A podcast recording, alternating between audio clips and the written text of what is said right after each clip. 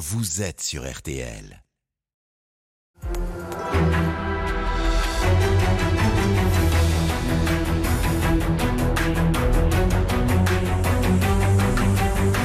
Le grand jury RTL Le Figaro LCI, Olivier Bost.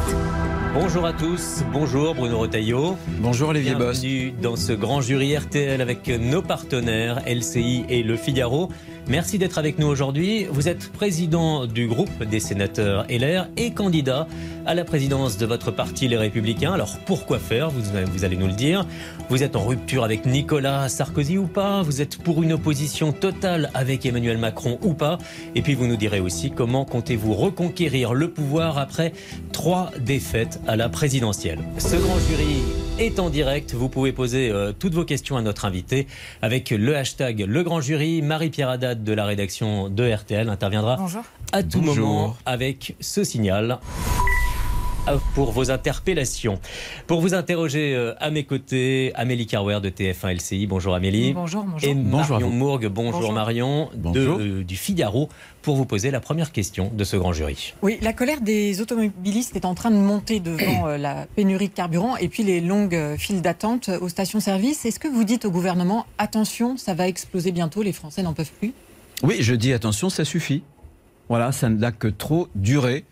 Euh, un syndicat, euh, même pour des causes qui peuvent apparaître comme justes, ne peut pas prendre en otage la France. D'ailleurs, j'observe que Laurent Berger de la CFDT a réagi euh, samedi en disant écoutez, c'est pas très raisonnable, la CFDT n'est pas tellement pour des grèves préventives. Donc, ce que je dis au gouvernement, puisqu'il y a une gêne pour les automobilistes, mais aussi pour l'ensemble de notre économie, maintenant ça suffit. Vous Il va falloir la CGT.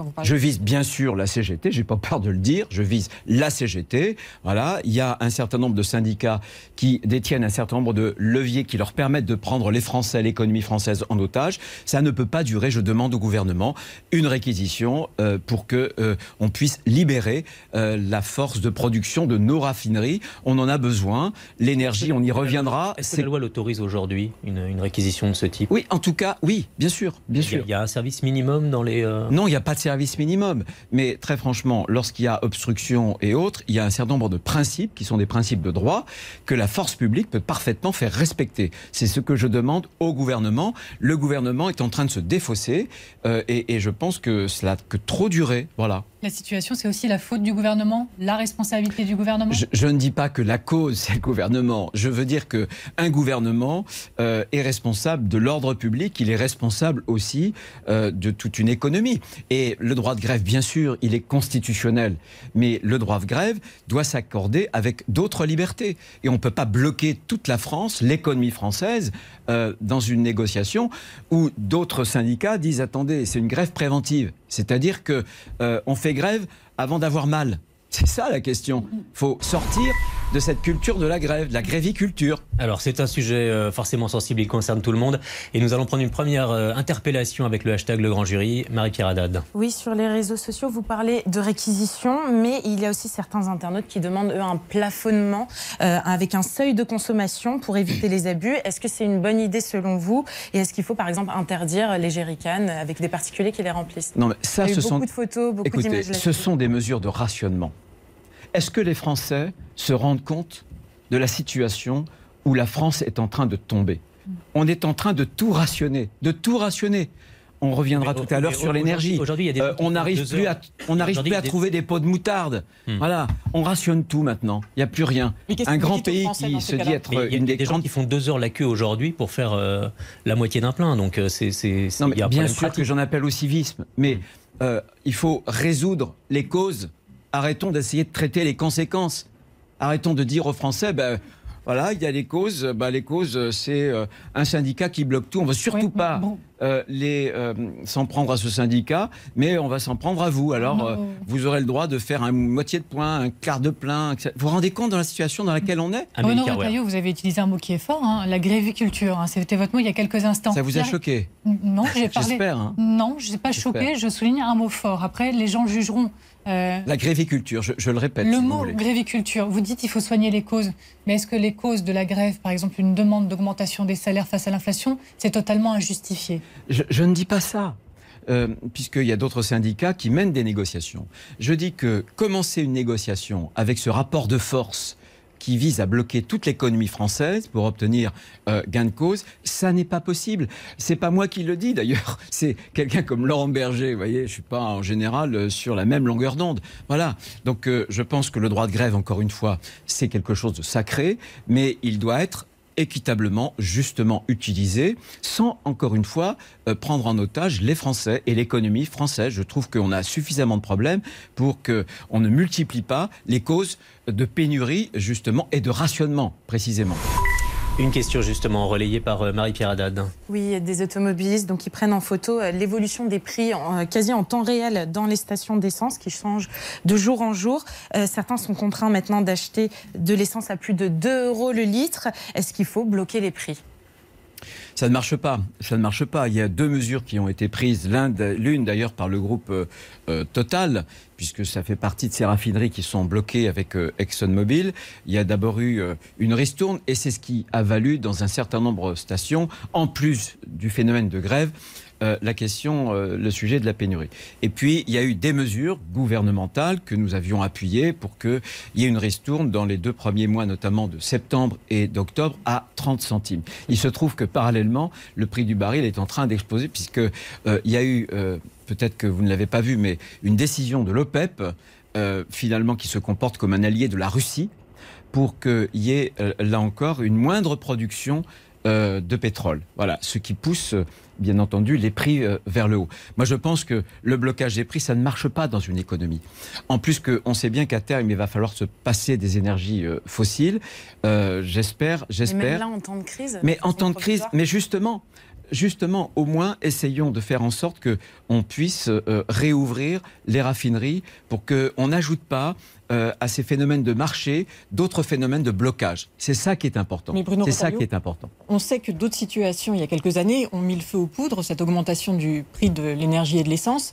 Est-ce que vous craignez un mouvement euh, façon gilet jaune numéro 2, puisque vous évoquiez vous-même le rationnement multiple? Est-ce que vous vous dites, attention, les Français, là, sont dans un climat de colère qui pourrait débaucher sur une colère sociale massive? Tout peut advenir. Bien sûr, tout peut advenir parce que la vie est très très chère. Euh, mais vous savez, l'inflation, c'est aussi la facture du quoi qu'il en coûte. Cette masse monétaire qui a été déversée euh, dans les économies a poussé l'inflation.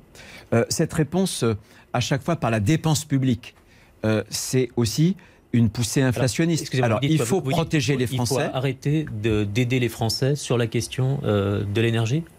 Je pense qu'il faut des solutions de long terme. Je pense que, je le disais tout à l'heure, qu'il faut s'attaquer aux causes. La question de l'énergie, et il faut que les Français le sachent, si l'énergie va coûter cher cet hiver, s'il y a des coupeurs de courant, euh, c'est pas quelque chose qui tombe du haut, qui tombe du ciel. C'est parce que Emmanuel Macron a sacrifié notre souveraineté énergétique. On a fermé Fessenheim, on a fermé Fessenheim. On va ouvrir une centrale au charbon à Saint-Avold. On a fermé une centrale nucléaire et on va construire un terminal méthanier qui va nous. Vous ne répondez pas. Pardon, qui va nous permettre. Ah si, je réponds au fond. Ah, je réponds au fond. C'est bien le problème d'ailleurs. Sur, l'urgence aussi, pardon, Bruno Retailleau. On va revenir sur la question énergétique, la politique générale. Mais là, les, les gens, ils sont dans l'urgence ils sont dans le court terme et c'est ça leur réalité. Donc là, dans l'immédiat, pour l'hiver, au-delà du futur, qu'est-ce que vous faites, vous, pour les aider si vous dites, bah, en fait, on ne dépense pas plus, il y a fini le quoi qu'il en coûte? Ce que j'ai fait, moi, je n'aurais jamais fermé Fessenheim. D'accord, ça c'est le, mais passé. Oui, mais, mais, mais ça c'est le principe politique. Le principe politique, c'est quand on s'attaque pas aux causes, on subit les conséquences. Eh bien, pour ne pas en arriver là, il aurait fallu avoir euh, une autre politique énergétique. Excusez-moi, mais vous remettez en cause le quoi qu'il en coûte euh, énergétique. Qu'est-ce que vous voulez faire ou qu'est-ce que vous feriez euh, si vous étiez au Je remets en cause un quoi qu'il en coûte où, en France, la dépense publique euh, sert de réforme. C'est-à-dire que la Cour des comptes l'a très bien dit. Le quoi qu'il en coûte sur le Covid, ça a été un tiers, évidemment, pour la crise, pour protéger les Français de la crise de la Covid, et c'était les deux tiers à autre chose. On dépense toujours plus d'argent et nos services publics vont toujours de moins en moins bien. Pardonnez-moi, mais quand les Allemands, par exemple, annoncent un bouclier euh, tarifaire pour les, tarifs de l'énergie à hauteur de 200 milliards, les, même nos voisins font la même chose aujourd'hui 200 milliards ce qui risque de créer d'énormes problèmes de divergence, d'ailleurs, euh, en Europe, parce qu'aucune autre économie. Donc vous le reprochez aux Allemands n'a aucune. ce que j'aimerais, voyez, parce que euh, essayons là encore de prendre un peu de hauteur. La situation dans laquelle on est, il y a en réalité deux causes. Il y a les mauvaises décisions de François Hollande et d'Emmanuel Macron qui, a sacri- qui ont sacrifié la souveraineté énergétique de la France sur l'autel des petits intérêts électoralistes. Monsieur Hollande, c'était avec Madame Duflot, c'était en 2011, et Monsieur Macron, c'était pour faire rentrer au gouvernement l'éphémère ministre Monsieur Hulot. Cause politique française et responsabilité éminente aussi européenne, qui s'est alignée d'ailleurs avec l'Allemagne. Moi, ce que je ferais, vous me disiez, que feriez-vous? Vous, je l'ai proposé il y a trois mois à la Première ministre. Elle avait fait sa déclaration de politique euh, générale au Sénat. Je lui ai répondu. Je lui ai dit, Madame la Première ministre, sortons de la tarification européenne. Sortons de cette tarification. Euh, deux pays l'ont fait, euh, l'Espagne et le Portugal. est-ce que ça aurait aujourd'hui un impact quotidien oui, pour les oui, Français? Oui, pourquoi? Parce que cette tarification européenne qui a été en fait voulue par l'Allemagne, c'est ce qui se cache derrière euh, le modèle de tarification européenne. Cette tarification, elle assujettit le prix de l'électricité que payent les Français au prix du gaz. C'est stupide, puisque le prix du gaz, avec la guerre en Ukraine, est un prix hautement spéculatif.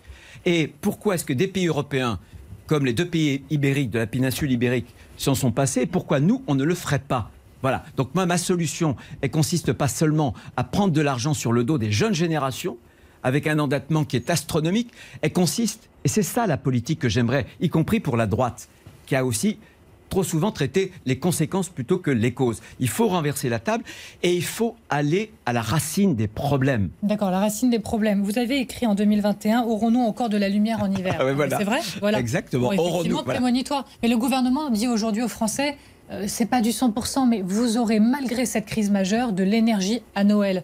Ben, Est-ce que vous dites pas, bon, bah là, bien joué le gouvernement, en effet, ils Non. auront, malgré une crise bien plus forte que vous ne pouviez l'imaginer en 2021, j'imagine, de l'énergie à Noël? Non, j'ai j'ai écrit il y a 18 mois un livre, vous avez raison. Euh, je le redis, c'est pas un spot publicitaire, c'est pour simplement que les auditeurs euh, voient le titre. Le titre, c'était, et c'est toujours, Aurons-nous euh, encore de la lumière en hiver? J'ai donc écrit ce livre bien avant la guerre en Ukraine. Donc, euh, quand je parle des causes racines, elles étaient déjà présentes. Euh, voilà, maintenant, il faut un cer- prendre un certain nombre de, comment de décisions. Euh, la politique de la doudoune, du Tancarville Ou du col ou roulé du vous col voulez- roulé, euh, pour la sobriété, c'est bien, mais c'est pas suffisant. Vous voulez dire quoi C'est des gadgets tout ce qu'on Je voit, pense. Changer de culture, oui. Ce que moi j'ai proposé au gouvernement dès cet été, c'est faire un service public national, un dispositif national d'effacement, d'effacement qui puisse rémunérer les Français. Euh, puisque en 20 ans, on avait euh, ce qu'on appelle des tarifications tempo. Moi, par exemple, j'ai une tarification tempo. Jour blanc, il n'y a pas de pointe électrique, donc euh, l'électricité coûte peu cher. Jour bleu, un peu plus cher. Jour rouge, on est dans une pointe, alors ça coûte très cher. Eh bien, il y a eu un effondrement en, en 20 ans divisé par 10. Moi, ce que je veux, compte tenu des compteurs Linky intelligents, sur la base du volontariat, c'est qu'il puisse y avoir des micro-effacements consentis, par exemple, sur le chauffage électrique, voilà, 10 minutes par jour, et que euh, cet effacement, ce kilowatt effacé, soit rémunéré Est-ce que c'est suffisant chez le Français. Ça, ça veut dire quoi juste, Eh pour, ben, juste pour être précis, ça veut dire que les gens ne consomment pas d'électricité C'est pendant ça. des C'est-à-dire périodes que vous avez 36 Sinon, millions, ça leur coûte très, très, très 37 cher, millions sinon, de leur coupe l'électricité. Non, non, non, justement non. Vous avez 36, 37 millions de compteurs intelligents. Vous Mhm. ajoutez un boîtier, vous êtes volontaire ou vous n'êtes pas volontaire? Vous sélectionnez l'appareil que vous voulez voir couper, par exemple un chauffage, le matin, l'après-midi, vous n'êtes pas là, ça vous coûte, c'est une micro coupure d'effacement. Et du coup, Donc c'est financièrement c'est financièrement génial parce que vous restituez le kilowatt effaceur, vous lui donnez un prix. Hmm. Et vous restituez du pouvoir d'achat aux Français. Moi, ce que j'attends du gouvernement, c'est pas le temps Carville, vous voyez. J'attends des solutions. Jadis, il y a 20 ans, il y a 20 ans, d'autres gouvernements, euh, EDF à l'époque, il y avait le tarif EJP, ça a fonctionné. C'était jusqu'à gigawatt d'effacement. C'était énorme. Maintenant, c'est 0,6 gigawatt. Ça ne marche plus. J'attends du gouvernement de vraies solutions massives. Et quand vous dites, mais qu'est-ce que ça rapporte? Vous savez que ça pourrait rapporter cet effacement de masse volontaire et rémunéré, ça pourrait rapporter jusqu'à 3 EPR qu'on économiserait. C'est ça pour moi. Et puis bien sûr, mais ça c'est on joue sur la demande, bien sûr, et on joue aussi sur l'offre, c'est-à-dire que si l'électricité est chère aujourd'hui, c'est qu'elle est rare. Et donc, il faut relancer le nucléaire, bien avant d'ailleurs les énergies renouvelables. Marion Morgan. Le gouvernement a présenté cette semaine un plan de sobriété. Alors, il y avait un certain nombre de mesures. Pour vous, c'est quoi? C'est gadget ou justement ça va dans le bon sens et ça va dans le sens que des mesures que vous prenez vous aussi? Si vous voulez régler le problème, vous devez agir sur trois leviers. La tarification, je viens d'en parler, les prix. Ensuite, la demande. La demande, c'est la sobriété. Une sobriété comme une culture, une sobriété aussi avec les moyens que nous permettent les nouvelles technologies. Je viens d'en parler pour flexibiliser, pour euh, gagner justement des kilowattheures, notamment lorsqu'il fait plus froid. Justement, le gouvernement a pris un certain nombre de mesures pour aller dans le sens de la sobriété. Oui, mais ce que je dis, c'est que ça ne suffit pas. Je dis qu'il faut des leviers autrement plus puissants, puisque moi j'aimerais me donner euh, un objectif euh, d'un équivalent de 3 EPR. C'est important, mais on peut y parvenir. Et troisième levier, c'est la production, c'est l'offre. L'offre qui s'est effondrée depuis euh, ces dernières années. Je parlais de Fessenheim, et voilà. Et tant qu'on aura une électricité très ah, rare. Le lancement de 6 EPR, ça répond à ça c'est insuffisant. Et, il faudra et il faudra 10 ans. Mais ce que je veux dire, c'est qu'il faut d'abord prolonger, par exemple, euh, nos centrales nucléaires existantes sans mettre en cause leur sécurité. C'est possible. Beaucoup de grands pays le font, hmm. y compris d'ailleurs les États-Unis. On les prolonge. Voilà, euh, on les entretient mieux. Vous comprenez, Emmanuel Macron se défausse de tout. C'est sa caractéristique.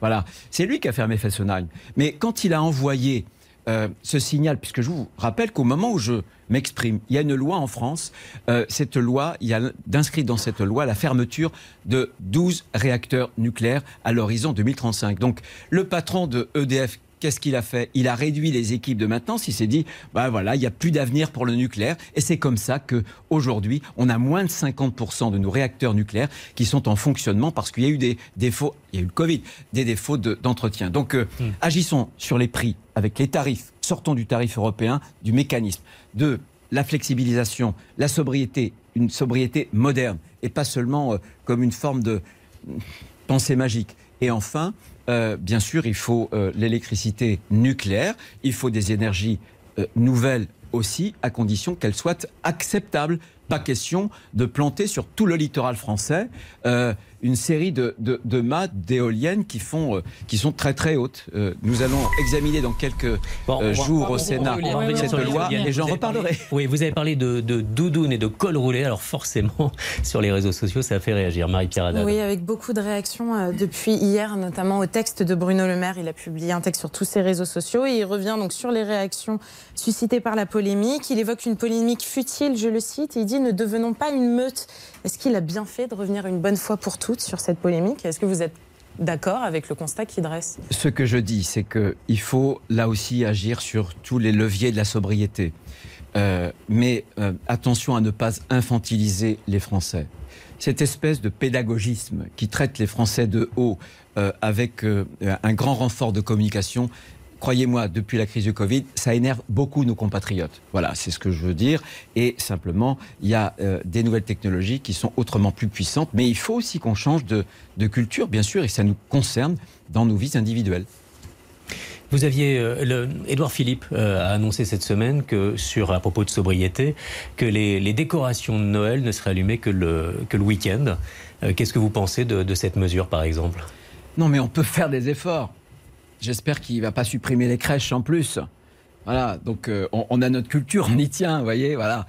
Donc euh, bien sûr, là encore, il y a, y a... C'est du gadget ou c'est... Euh, non, mais non, non, non, il n'y a pas de petite économie. Quand tout à l'heure je parlais d'un système d'un grand service public qui pourrait être porté par EDF ou par Enedis, un, service public massif, volontaire, rémunéré de l'effacement. C'était cette idée-là. Les, les, petits ruisseaux, les petites gouttes, les petits ruisseaux, les grandes rivières, les grands fleuves et puis la mer. Voilà, simplement, euh, voilà, je crois que là encore, on doit faire des efforts. Tous les efforts sont bienvenus.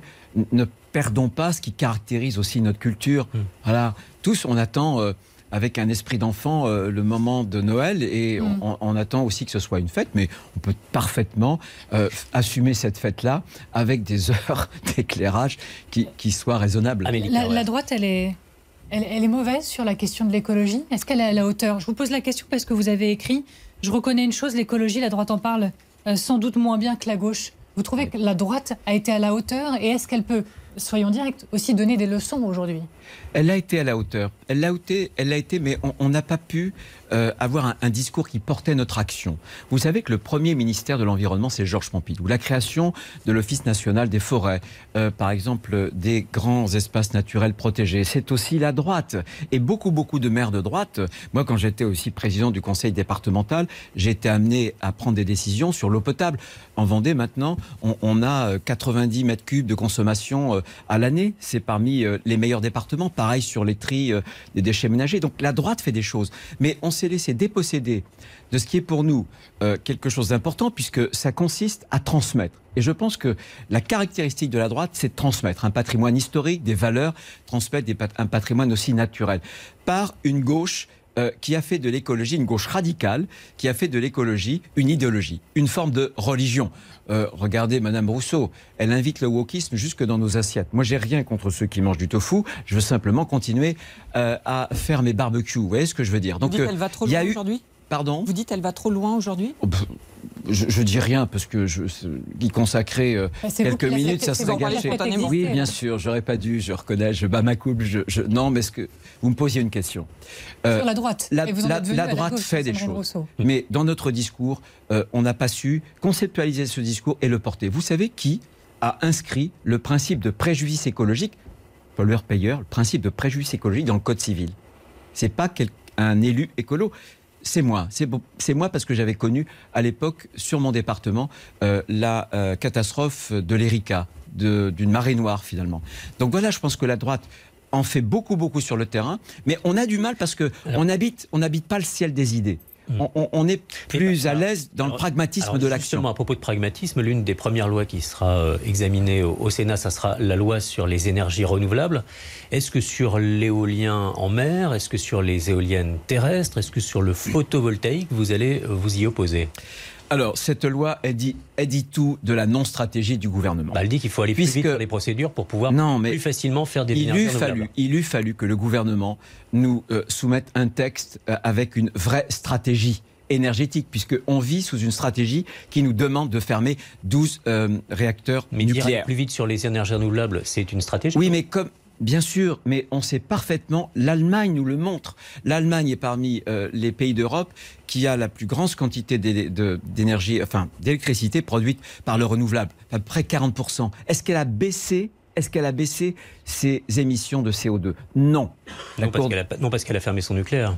Non, parce que quand vous avez de l'énergie renouvelable, c'est pas pilotable, c'est intermittent, et il faut que vous ayez une autre énergie qui est en général fossile. En Allemagne, c'est euh, la lignite, le charbon ou le gaz. Pour résumer concrètement, vous allez vous opposer Concrètement, non. Concrètement, nous pensons que, un, la colonne vertébrale énergétique française, notre souveraineté, notre indépendance, c'est le nucléaire. Hmm. Et il faudra faire beaucoup plus que six réacteurs. Deuxième chose, les énergies renouvelables, on en a besoin il y a le soleil, il y a le vent, il y a la biomasse, on l'utilise, mais pas dans n'importe quelle condition. Vous me posez par exemple sur l'éolien en mer, j'en sais quelque chose. Plus question, je trouve, aujourd'hui, euh, pour euh, les projets de demain, de faire avec les éoliennes euh, posées sur les fonds marins. Je pense qu'on a une nouvelle technologie, là encore, qu'on a testée dans ma région au large de De Guérande, des éoliennes flottantes. Et ça permet de les mettre au-delà de 40 km. Et au-delà de 40 km... Un projet comme Saint-Nazaire ne doit plus exister aujourd'hui. Je trouve que les projets partis sont partis. Mais je trouve que c'est stupide.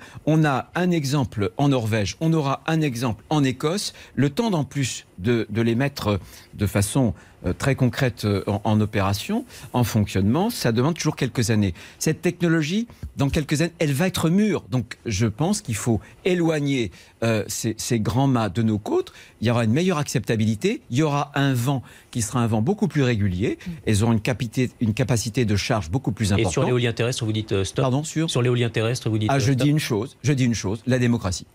J'entends M. Macron hmm. nous parler de démocratie représentative. Un référendum sur les participative. référendum locaux. Non, oui, voilà, le, le, maire, voilà, les élus, voilà, les élus qui sont concernés, ils ont un droit de vote. Voilà, moi je suis pour la démocratie. La vraie démocratie, avec les élus qui devront se prononcer, oui ou non. Est-ce que vous êtes euh, en situation euh, d'acceptation de ce projet euh, C'est normal que les populations qui sont représentées par leurs élus locaux puissent, j'ose dire, être consultées pas seulement pour un avis, mais surtout pour des décisions. Toujours à propos de ce que vous ferez au, Parlement dans, les mois qui viennent et les semaines qui viennent, euh, Édouard Philippe milite pour la retraite à 65, 66 ou 67 ans, dit-il ce matin dans, une interview au Parisien, et il estime qu'il faut bouger beaucoup. Est-ce qu'il va plus loin finalement que, LR Est-ce que vous accompagneriez ce, genre de proposition? Cette interview, il faut la lire. Hmm. Que ce soit sur les retraites, que ce soit sur la dette, que ce soit sur l'immigration, euh, c'est euh, faites ce que je dis, mais surtout pas ce que j'ai fait. Il aura accru considérablement l'endettement, il aura ouvert euh, les vannes de l'immigration jusqu'à ouvrir de nouvelles possibilités au regroupement familial. Dans la loi de M. Gérard Collomb, il était Premier ministre. et enfin, que n'a-t-il pas, lorsqu'il était Premier ministre, repoussé l'âge légal de départ à la retraite? Bon, ça c'est pour Édouard Philippe. Je Vous allez pas... faire quoi sur les retraites, par exemple? On ne varie pas. Il y a besoin d'une réforme. Il y a besoin d'une réforme pour garantir le pouvoir d'achat des retraités. Emmanuel Macron leur avait dit je ne toucherai pas aux 62 ans. Hmm. Il y a eu 8 millions de retraités 8 millions de retraités qui ont perdu un pouvoir d'achat équivalent à 4 milliards et demi de pouvoir d'achat. Et ensuite, on sait très bien qu'avec notre démographie, avec une politique familiale qui est en train d'être détricotée, c'est encore le cas dans le prochain budget de la sécurité sociale, notamment sur les assistantes maternelles, eh bien je pense que si on veut que le régime soit soutenable, il faut modifier ce que l'on fait tous les ans au Sénat, c'est qu'on fait une réforme 64 ans et une accélération au niveau de la durée de cotisation de la réforme Touraine. C'est une proposition qui est équilibrée, mais... Donc vous suivrez le gouvernement s'il est sur cette ligne-là? Je verrai, mais ça doit créer des droits. Premier droit, je ne veux plus avoir, notamment je sais, j'habite le milieu rural, de petites retraites à 800 euros. Au moins 1100 euros. Deuxième droit, une pension de réversion pour les enfants handicapés, pour que lorsque les parents euh, qui vieillissent, l'un ou l'autre et l'autre meurent, ils auront la certitude qu'une partie de leur retraite sera reversée à leur enfant handicapé. Pour moi, pour moi, plus de travail, c'est aussi euh, des droits euh, qui vont avec le devoir, c'est de travailler plus. Merci Bruno Retailleau. On se retrouve pour la deuxième partie du grand jury où nous allons notamment évoquer votre candidature pour euh, présider votre famille politique, les Républicains. A tout de suite.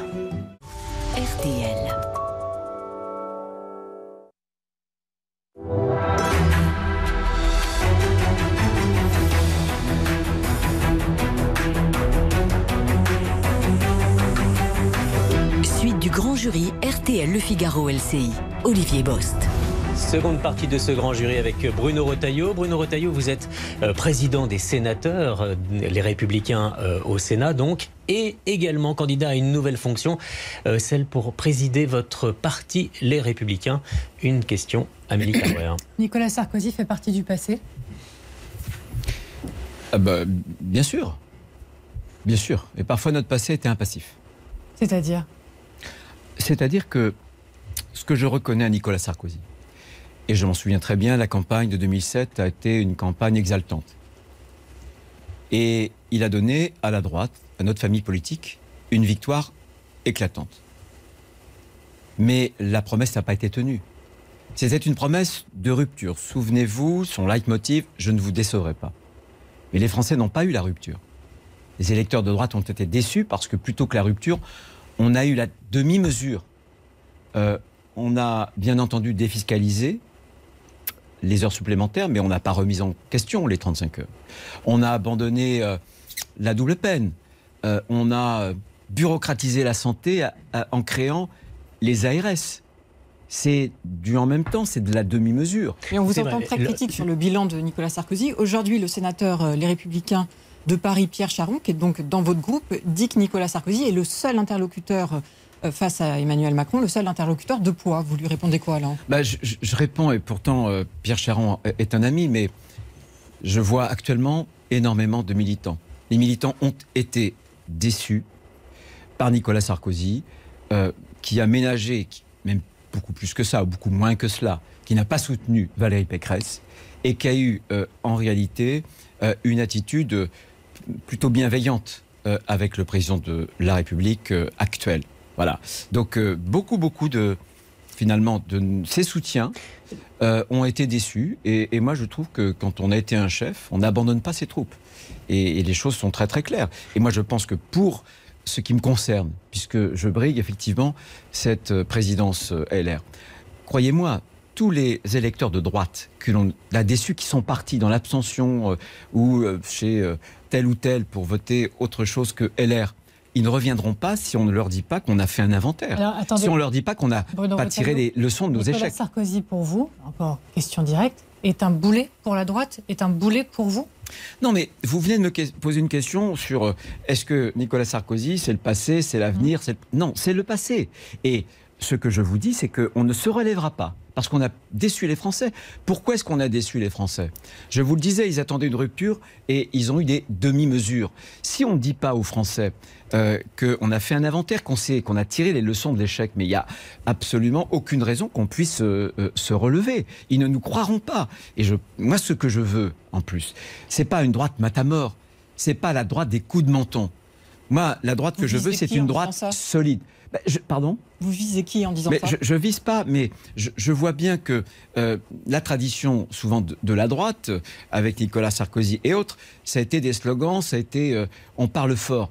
Et puis on est beaucoup plus euh, modeste dans l'action. Moi, ce que je veux, c'est une droite solide, qui tienne ses engagements, et une droite tellement convaincue, vous voyez, tellement convaincue de ce qu'elle est et en ce qu'elle croit, qu'elle n'a pas besoin de forcer le volume. Voilà, parce que sinon, on déçoit au, pouvoir. Franchement, l'homme- du passé, l'homme du passif, la formule euh, que vous employez pour non, Nicolas j'ai Sarkozy. dit que notre passé est parfois un passif. Je suis tout à Bah. fait prêt à reconnaître Non, mais des choses vous- ce que positives. vous avez dit en ouverture d'émission, l'homme du passé, l'homme du passif. Vous le dites aujourd'hui et seulement aujourd'hui parce que vous êtes en campagne pour la, la présidence des LR. Je, je l'ai dit et je l'ai fait avant, vous voyez. Parmi, Depuis la défaite de parmi, je 2012, crois, parmi, je vous crois, avez été aussi sévère avec. euh, parmi, je crois, j'ai été plus que sévère. J'ai été parfois un des seuls parlementaires à refuser de voter un certain nombre de textes. Je n'ai pas voté, par exemple, euh, la loi de Madame Bachelot euh, sur euh, la santé. Et je n'ai pas voté le traité de Lisbonne. Voilà, Nicolas Sarkozy, notre candidat qui était censé redonner la parole au peuple et qui soumet au vote des parlementaires du Parlement le traité de Lisbonne, qui était là pour piétiner ce que le peuple avait voté euh, quelques années plus tôt avec le, le traité constitutionnel de 2005. Voilà. Bah, c'est toutes ces blessures euh, qui comptent. Euh, il, il a bien entendu, dans ce escarcelle, euh, un certain nombre de choses positives. Il a formidablement présidé, par exemple, l'Union européenne. Je suis prêt à le reconnaître. Mais au point où nous en sommes, si les électeurs nous ont quittés, c'est parce qu'on les a déçus. Et si on leur dit pas, écoutez, on a très bien compris pourquoi. Et on, on va essayer de changer euh, les choses. Et quand je dis que j'en ai marre d'une droite un peu matamor, la droite des coups de menton, je pense qu'il faut y faire attention. Ce que veulent les Français de droite aujourd'hui, et j'observe qu'il n'y en a jamais eu autant, et malheureusement, il n'y en a jamais eu aussi peu qui ont voté euh, LR, ce que souhaitent les électeurs de droite, c'est une droite, je crois, convaincue, sereine, très solide dans leurs convictions, mais qui n'ont pas besoin, de- qui n'a pas besoin de parler, de hausser le ton en permanence. Alors des, des réactions très directes sur les réseaux sociaux, Oui, Marie-Pierre vos propos font réagir surtout sur Nicolas Sarkozy. Je vous lis la question de, de notre internaute Abdé telle qu'elle arrive. Pourquoi ne pas vous débarrasser des pro-macronistes de votre parti, en particulier Nicolas Sarkozy et d'autres? Pourquoi ne pas les exclure? Non, mais attends, je, autant je veux bien. vous, non, mais on va, on- je veux bien parler clair, mais je, je crois qu'on va pas commencer une campagne de, de, de purge dans, dans mon parti. J'ai jamais, moi, j'ai toujours considéré qu'il fallait être clair. Et je crois qu'il faut que la, part, la droite parle clair et parle vrai. Donc je ne retiens personne, justement. Moi, j'ai depuis le départ, depuis le départ, euh, et je n'ai pas voté d'ailleurs euh, Monsieur, Monsieur Macron. euh, j'ai voté blanc euh, au second tour de l'élection présidentielle, mais depuis le départ, j'ai toujours voulu une droite indépendante, une droite qui soit une droite autonome. Bien. Ceux qui veulent et qui penchent vers Monsieur Macron, il y a un parti qui existe. C'est vrai, vous avez raison de le dire. Il s'appelle pas LR, il s'appelle Renaissance. Moi, je respecte les convictions des uns et des autres, mais alignons les Apporter convictions et les actes. Mais est-ce que vous n'allez pas renforcer euh, une droite qui effectivement est aujourd'hui chez Emmanuel Macron? On pense à, à Bruno Le Maire, on pense à Gérald Darmanin, on pense bien évidemment à Édouard Philippe. Avec ce, ce type de, de- Mais je pense que, je pense que c'est la droite précisément qui a déçu les Français de droite. Quand dans le Parisien, euh, vous preniez cet exemple dans son interview, l'ancien Premier ministre Édouard Philippe dit qu'il faudrait débattre des, des quotas, etc. Mais que n'a-t-il pas fait euh, lorsqu'il était. Premier ministre? Il a élargi, je le disais tout à l'heure, le regroupement euh, familial. Pareil pour la dette. Mais qu'est-ce Donc, qui euh, vous différencie aujourd'hui, lui, aujourd'hui de lui, pardon, sur les prises de position, que ce soit sur la dette, sur l'immigration, sur les quotas? Écoutez, il soutient Emmanuel Macron. Emmanuel Macron, je le dis aux Français, n'est pas un président de droite. On n'est pas un président de droite quand euh, on ne veut pas traiter l'immigration autrement qu'en répartissant les flux migratoires dans le milieu rural. C'est un mépris euh, pour euh, notamment la France périphérique. On n'est pas un président de droite quand on est capable de nommer à la tête de l'éducation nationale M. Papendiaï, qui fait du wokisme de salon. Je vous rappelle quand même une phrase de M. Papendiaï. On va y venir. Être français, être français, c'est être blanc. Euh, être noir, c'est être d'ailleurs. Il n'a rien compris à la citoyenneté, à ce que nous sommes. nous aimons la République et la République française, ce n'est pas la couleur de peau, ni la religion, ni la condition sociale. On, va, voit bien que ça vous, ça vous tient à cœur. Ah, ça me tient à cœur parce qu'écoutez, c'est l'école et c'est l'avenir de nos enfants. On va en reparler dans quelques instants, si vous le voulez bien. Euh, l'union des droites. Vous en pensez quoi, l'union des droites? C'est quoi l'avenir d'une union des droites? Elle pourrait se faire avec vous? Est-ce qu'elle pourrait se faire avec vous, l'union des droites? Aucun. Ce que je veux, c'est l'union de la droite, par les électeurs, pas par les alliances. L'union de droite avec qui? Avec Madame Le Pen, mais Madame Le Pen, Madame Le Pen ne veut pas d'union euh, de la droite.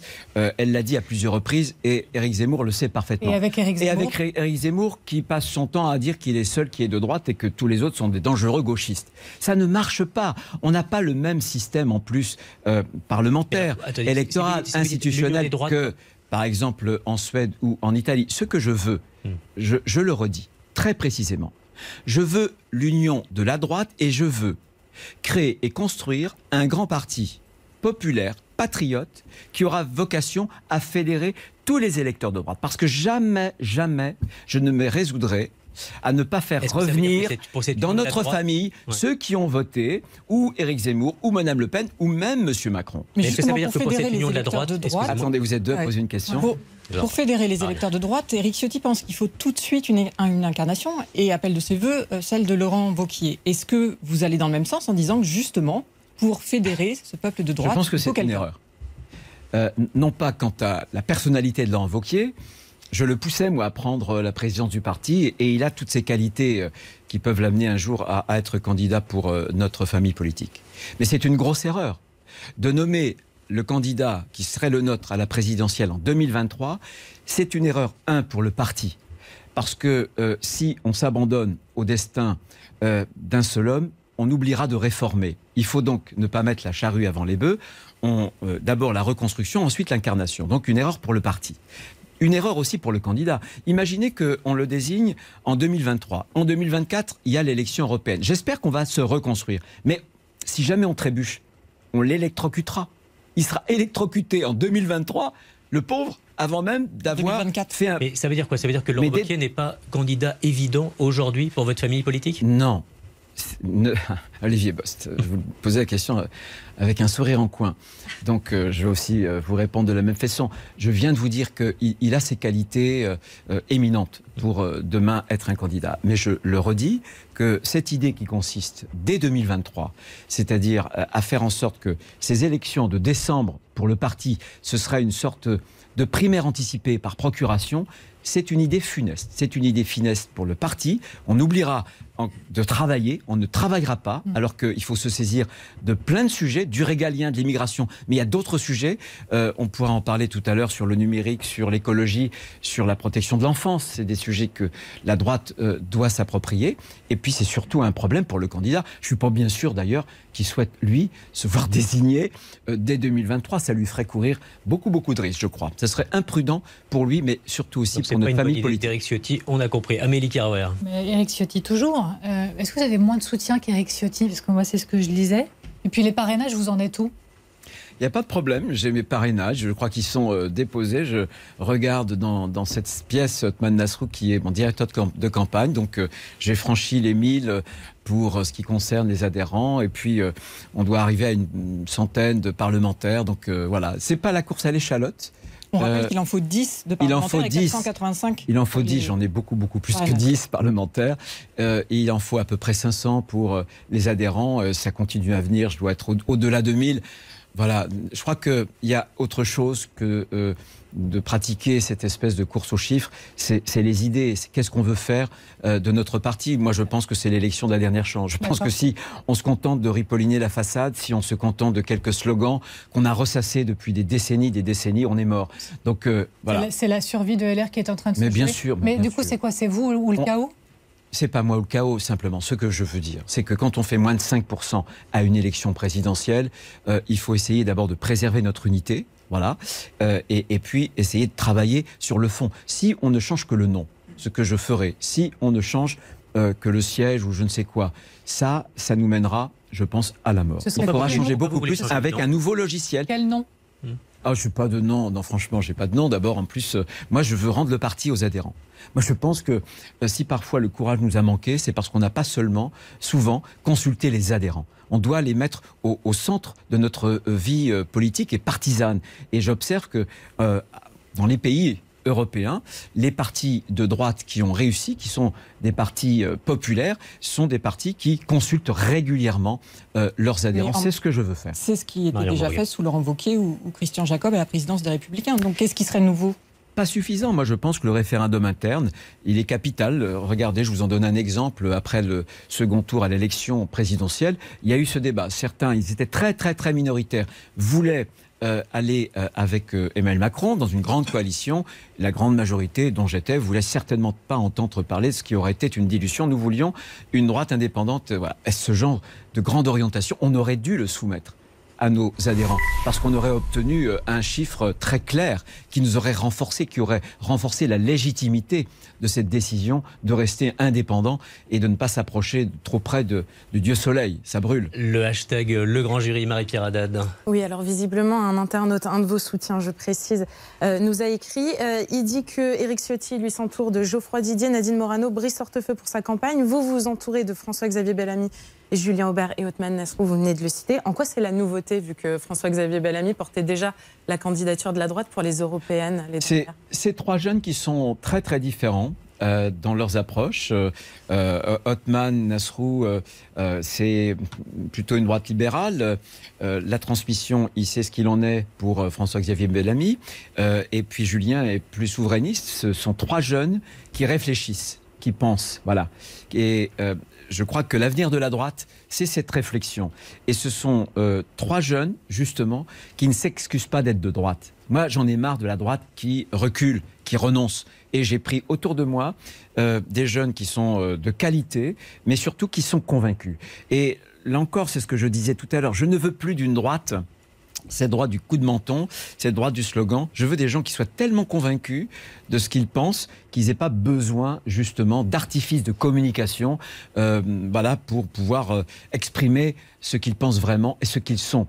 Euh, au fond d'eux-mêmes. On vous l'a promis, on, revient sur euh, Papendiaï avec Marion Mourgue. Oui, on vous a entendu très critique sur l'action du ministre de l'Éducation.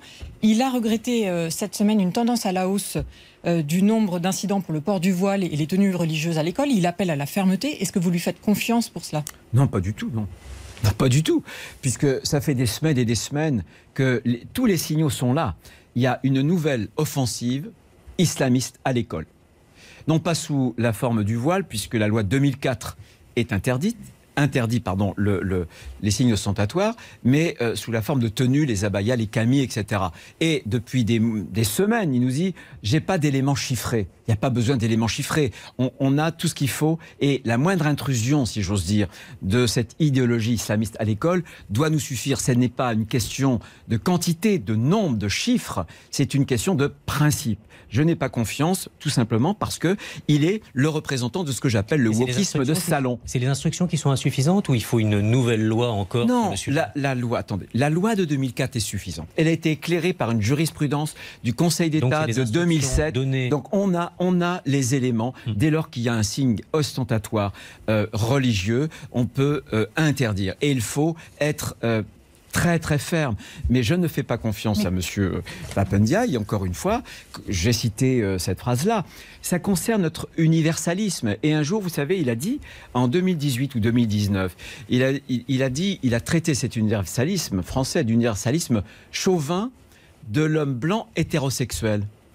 Voilà. Et, un président de la République, après Jean-Michel Blanquer, nomme euh, le patron d'éducation nationale. Euh, moi, je veux que l'école soit un sanctuaire, préservé du fracas du monde, préservé des idéologies. L'idéologie, évidemment, islamiste, les idéologies du genre. Moi, je ne veux pas qu'en école maternelle, euh, on dise par-dessus la tête des parents à la petite fille, écoute, tu devrais jouer avec un camion, avec un tracteur, et au petit garçon, tu devrais jouer avec une poupée. Je ne veux pas aussi que sur la cour de récréation, il y ait un apartheid en fonction de la condition sociale. Il y a ceux euh, dont les parents sont riches qui portent des vêtements de marque et les autres qui n'en portent pas. C'est pour ça que moi je suis à l'école, très clairement, pour euh, une tenue uniforme qui n'est pas une blouse, ça peut être un jean avec un sweat, mais qu'il y ait une tenue uniforme pour que on traite définitivement ces questions des origines sociales, religieuses et autres, et que encore une fois, on préserve la conscience de nos enfants. La conscience des enfants, c'est absolument sacré. Quand on parle de la protection de l'enfance, on a sorti avec le Sénat, et j'en suis fier, euh, un rapport sur, euh, euh, notamment sur la pornographie et l'accès libre à tous ces jeunes enfants qui dégradent l'image de la femme. Eh bien, je pense que protéger aussi l'enfance, c'est protéger la conscience des enfants, y compris et surtout à l'école. Marion Morgan. Oui, euh, il y a eu une campagne sur le voile au niveau européen. Euh, Est-ce que vous la dénoncez? Est-ce que vous trouvez que, par exemple, la présidente de la Commission européenne s'immisce trop euh, dans ce genre de questions? Et je rappelle qu'elle est membre du PPE, Absolument. donc votre parti. Absolument. Comme quoi, il y a du ménage à faire. hein. Voilà. Bien sûr, j'ai été, euh, parmi euh, les premiers à dénoncer. Euh, les auditeurs ou les téléspectateurs ne le savent peut-être pas. Il y a une communication euh, à partir d'un programme européen qui est génial, le programme Erasmus, et qui permet aux jeunes Français et aux autres pays européens d'avoir des échanges. Et euh, la jeune femme était une jeune femme voilée. Ça rappelle exactement, il y a quelques mois, euh, une autre campagne, qui était une campagne qui proclamait la liberté et dans le hijab.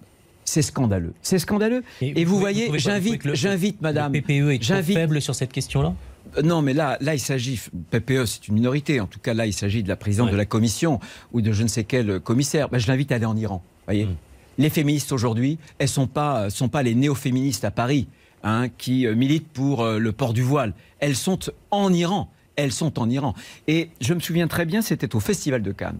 Une jeune actrice iranienne euh, qui a d'ailleurs été euh, primée au dernier festival de, Cannes et qui avait rendu hommage.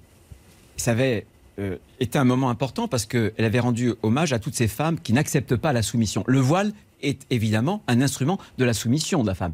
Rendu hommage, bien sûr, aux Afghanes, aux Iraniennes, elles-mêmes étant iraniennes, et, et aux femmes qui habitent en banlieue parisienne. Parce qu'aujourd'hui, en France, quand vous êtes une femme, une jeune fille, vous ne pouvez pas choisir euh, la façon dont vous pouvez vous habiller. Vous ne pouvez pas aller euh, prendre un pot de façon aussi libre. Vous ne pouvez pas sortir avec euh, le garçon de votre Il choix. reste quelques minutes. Et ça, il faut le dénoncer. Et la Et Commission européenne, pour ce qui concerne cette action-là, euh, se rend complice, finalement, de cette espèce de djihadisme d'atmosphère. Il- Et, et la réponse doit être un combat culturel. Il nous reste quelques minutes, Bruno Retailleau. On va continuer sur les questions d'actualité et actualité internationale avec euh, Amélie Carwer euh, sur la question de l'Ukraine. Est-ce que vous doutez de l'efficacité des sanctions contre la Russie, vous, Bruno Retailleau? Écoutez, moi je pense qu'il y, y a deux écueils à éviter. Euh, il y a les va en guerre et puis il y a les pacifistes ou, euh, ceux qui euh, trouvent beaucoup de bonnes raisons d'excuses à Vladimir Poutine. Je pense que euh, il faut euh, accroître euh, la pression, notamment par la livraison d'armes. Il faut rendre le coût de la guerre plus cher que le coût de la négociation. Ça, je pense que c'est une ligne diplomatique responsable. Ce qui n'est pas responsable, c'est les va en guerre que j'entends, euh, qui voudraient en réalité opérer un changement de régime.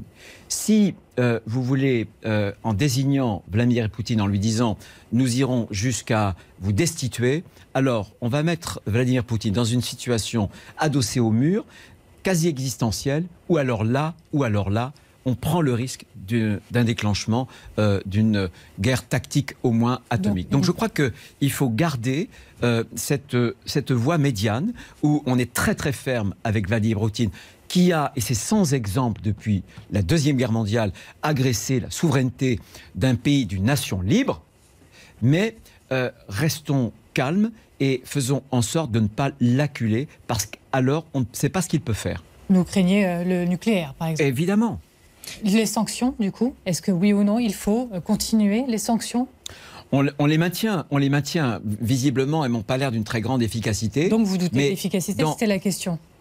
Je pense qu'elles peuvent l'avoir au, fil des mois. C'est la façon, de toute façon, que l'on a, nous, avec la livraison d'armes, de résister et de ne pas tolérer euh, ce qui est intolérable. Vous voyez, c'est le, c'est le retour de, l'homme rouge.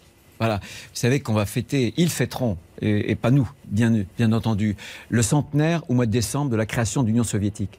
Et pour Vladimir Poutine, l'Union soviétique, en tout cas l'écroulement de l'Union soviétique, a été une des plus grandes catastrophes géopolitiques. Nous, au contraire, été une libération. Il n'y a pas eu, il y a eu un crime euh, pour le nazisme, et il y a eu Nuremberg. Et malheureusement, il n'y a pas eu de tribunal international pour juger les crimes du communisme. Et, vous voyez, euh, dans cette histoire-là, on n'a pas purgé ces crimes-là, qui reviennent en réalité euh, par la voie de, et, les actes agressif de Vladimir Poutine. Cette guerre en Ukraine amène une autre question sur notre propre armée. Euh, un article de l'opinion cette semaine disait que on avait les moyens de tenir un front si on était face à une guerre de 80 km. De 80 km. Qu'est-ce que vous pensez de l'état de nos, armées? Ben, je, pense que dans le monde euh, tel que nous le connaissons, qui est devenu extrêmement dangereux, euh, il va falloir dépenser plus vous vous souvenez de Laurent Fabius avec euh, cette expression les dividendes de la paix? Le budget est sans cesse en hausse ces eh dernières bien, années. Bien sûr, bien sûr. Il va falloir continuer cette période de hausse. On a, on a une superbe armée. Euh, et par exemple, au Mali, euh, il y a eu un échec. Il y a eu des victoires militaires, mais il y a surtout un échec politique parce qu'on a perdu la guerre, non pas militaire, on a perdu la guerre de l'influence, la guerre de l'image. Mais très peu d'armées au monde aurait pu faire, avec aussi peu de moyens, sur un territoire aussi vaste, ce que l'armée française, les soldats français ont fait. Et aujourd'hui, je leur rends hommage.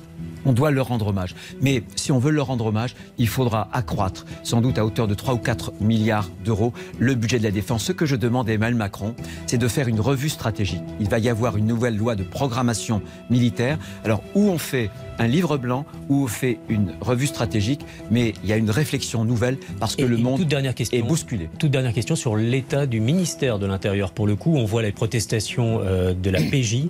Qu'est-ce que vous pensez quand vous voyez des policiers manifester? Est-ce que vous êtes plutôt réforme de la PJ ou euh, plutôt du côté des, Je ne suis pas réforme de la PJ. Je ne suis pas réforme de la PJ, tout simplement parce que la PJ, ça marche bien. Et quand on a quelque chose qui marche en France, il vaut mieux le garder. De, de l'expérience qui a été faite dans quelques départements n'a pas montré que en changeant, ça marcherait beaucoup mieux. Trois, si on met l'APJ justement sous l'autorité du directeur départemental de la sécurité publique et non plus comme le demande l'article 41 du code de procédure pénale sous l'autorité euh, du procureur, je pense qu'il y a un risque, y compris un risque, y compris un risque hein, d'une gestion un peu plus politique d'un certain nombre de dossiers. Moi, je préfère. Donc, vous demandez à Gérald Darmanin d'abandonner cette réforme Ah, je préfère qu'il l'abandonne, bien sûr. Merci beaucoup, Bruno Retailleau, pour ce grand jury. Grand jury que vous retrouvez sur vos plateformes en replay. À dimanche prochain. Merci à vous.